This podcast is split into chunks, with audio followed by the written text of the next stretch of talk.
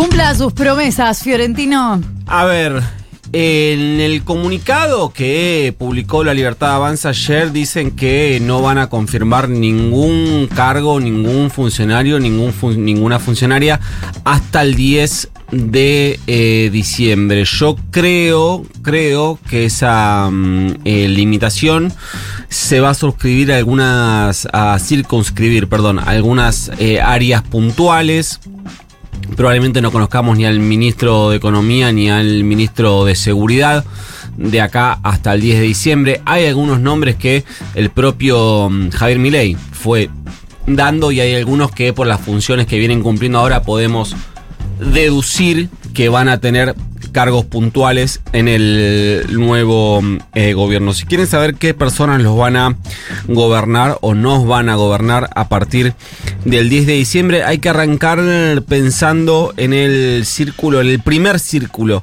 eh, de Javier Milei. Tomo Todo presidente y toda eh, presidenta necesariamente se nutre de un círculo muy estrecho de confianza es el círculo que después en general tiende a generar mucha eh, envidia y muchos resquemores con el resto. Ahí va a haber tres personas cuyos cargos pueden variar entre sí, pero muy difícilmente salgan de acá.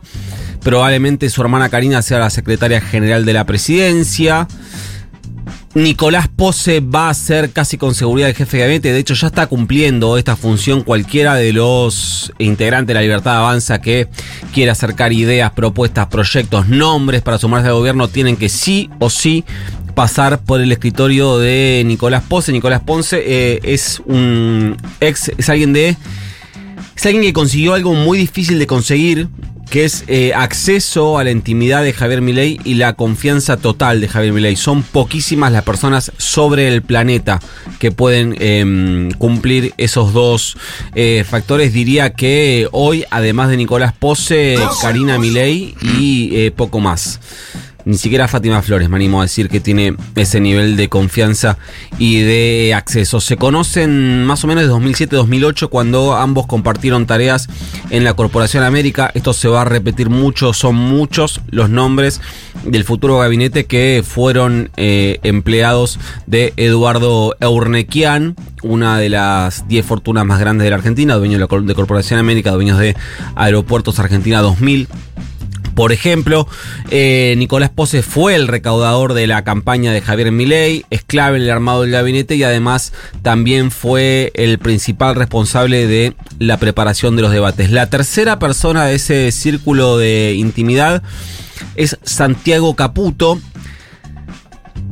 probablemente termine siendo jefe de asesores. Diría que es uno de esos eh, nombres o uno de esos casos en los que la designación tiene un rol secundario, es decir, el cargo que ocupe va a tener un rol secundario. De hecho, Milei habló de que va a trabajar en sectores estratégicos. En lo concreto, Caputo es un experto en comunicación política, fue algo así como el gurú de la campaña de eh, Javier eh, Milei. Le agradeció fuerte en el discurso de, cuando ganó, que fue muy corto. Lo puso a la altura en términos de responsabilidades de la campaña, a la altura del jefe, como le dice él a Karina Milei. Caputo es alguien muy joven, que llegó al universo Milei de la mano de Ramiro Marra. Tengo entendido que estuvieron en la misma escuela de Manuel Belgrano, si no recuerdo mal. Eh, Santiago Caputo tiene una formación en campañas, trabajó tanto en Argentina como en campañas en otros países de la región porque viene de la consultora que eh, armó y que sigue dirigiendo y que dirige desde hace muchos años Jaime Durán Barba. Santiago Caputo, eh, para que tengamos una idea del nivel de eh, confianza que se ganó de Milei, fue una de las personas que lo acompañó a Milei a la casa de Macri el día de la famosa reunión, el día del pacto de Acasuso, un gesto de cercanía absoluto. Y además, si quieren un dato más extra, en este caso familiar, para mí estos son datos completamente secundarios, pero se los dejo, es sobrino de Nicolás Niki Caputo y de Luis Toto Caputo, los eh, primos entre sí, que eh, son íntimos amigos de eh, Mauricio Macri. Si nos vamos del círculo íntimo y vamos al gabinete, ahí sabemos que Javier Milei quiere bajar de los 18 ministerios en los que está dividido el gabinete actual a 8. El más grande en términos de estructura de todos esos va a ser el Ministerio de Capital Humano porque va a absorber los que hoy son cuatro ministerios que se van a convertir en secretarías. Ese rango también tiene mucho que ver con la importancia que le va a dar Hablamos de la hoy ministerios, futuros secretarías de Trabajo, de Educación, de Salud y de Desarrollo Social. Repito, Trabajo, Educación, Salud y Desarrollo Social. Eso va a estar a cargo de Sandra Petovelo, una persona sin ningún tipo de eh, experiencia en la gestión pública, va a estar a cargo de repito, trabajo, educación, salud y desarrollo social. Si bien cada una de estas áreas va a tener un secretario, sí, con mayor eh, expertise, Sandra Petovelo es una, eh, si no recuerdo mal, es abogada especialista en derechos de familia. Es bastante rara su designación. No es una persona que, ¿cómo decirlo sin caer en una eh, cuestión agresiva? No es alguien que goce de un alto prestigio entre sus pares, para decirlo de eh, manera mm, eh, lateral. Ella trabajaba en América, pero en el Canal América. Eh, ha sido productora del Canal América. Sí, también viene, tiene algún paso como militante del PRO. En el Ministerio del Interior va a estar Guillermo Francos, eso ya lo sabemos, otro ex Corporación América, ahí ya tenemos tres, el propio Milei, Nicolás Pose ya lo nombré, y Guillermo Francos. Ayer Ayer Javier Milei confirmó que el ministro de Justicia va a ser Mariano Cuño Libarona, otro ex Corporación América. En realidad, más que ex Corporación América, es el abogado personal de Ornequian. Es decir, ahí ya tenés cuatro, junto, eh, incluido el presidente electo, que vienen del universo Ornequian. Mariano Libarona es alguien de la o sea, si hablamos de familia judicial, uno de los cinco nombres que te salen primero es Cuño Libarona, es junto con sus dos hermanos eh, titular de un buffet muy... Eh, prestigioso es la palabra, pero sí de mucho... De Acaudalado. sí, en realidad es responsable de casos de muchísimo impacto mediático, a eso se dedicó, de hecho también fue como lo, como lo fue eh, Milei, columnista eh, televisivo, alguien que tuvo su eh, primera explosión mediática siendo el abogado de Guillermo Coppola en los 90 cuando explotó el caso del jarrón. Ustedes eran muy chiquitos, cualquier cosa googleen.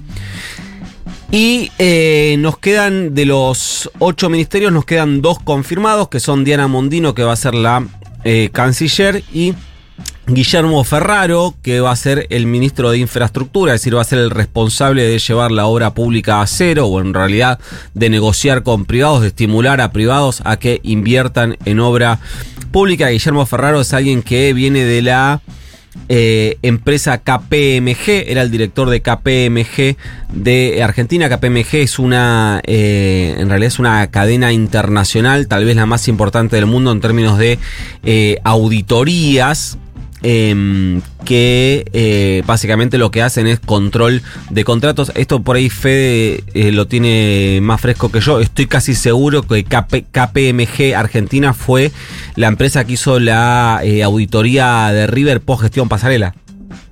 Y que nunca se hizo pública. Exactamente.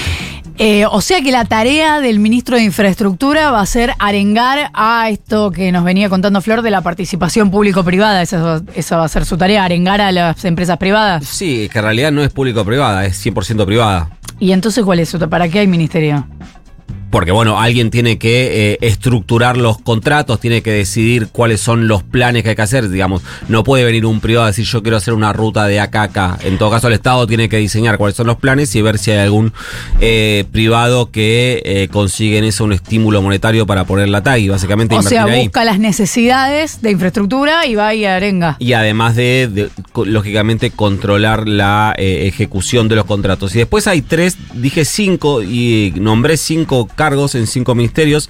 Dije que van a ser ocho. Hay tres que eh, siguen vacantes, que son el de economía, el de seguridad y de defensa. Los tres seguramente más importantes. Vos decís, ¿por qué el de defensa es importante? Bueno, porque es muy importante para la estructura de poder de la libertad avanza con la eh, existencia de Victoria eh, Villarroel. Recuerden que siempre dijo Milei que seguridad y defensa los iba a definir Victoria Villarroel, más allá de que hay alguna versión, algún rumor de que eh, Macri sugirió a Patricia Burger para seguridad. A mí me cuesta creer, no lo descarto en absoluto, pero me cuesta creer que Victoria Villarroel ceda el Ministerio de Seguridad nada más y nada menos que como parte del acuerdo con Mauricio Macri. En todo caso será la muñeca de Milei a la hora de negociar si eh, eso pasa. ¿Quién va a ser el ministro de Economía de Javier Milei? Creo que lo sabe Javier Milei. Suena mm, eh, muy potentemente el nombre de Federico Sturzenegger, alguien que eh, Javier Milei destaca y valora muy, pero muy, pero muy personalmente. Alguien que ya fue titular del Banco eh, Central, que entre otras cosas tiene causas abiertas por lo que fue el megacanje durante la gestión de la Rúa y el acuerdo con el FMI durante la gestión eh, Macri. La otra posibilidad es que Milei se incline por un nombre de mucho menor envergadura, por lo cual la referencia económica sería él personalmente.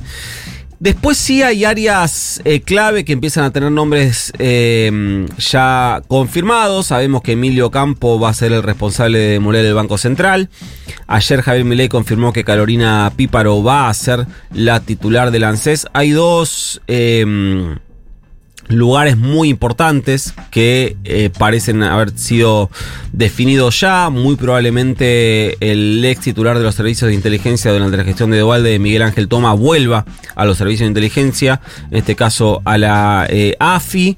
Y eh, Mauricio Macri quiere que Javier Guasel, su ex secretario de Energía, sea el gerente general de IPF, que eso todavía forma parte de las negociaciones.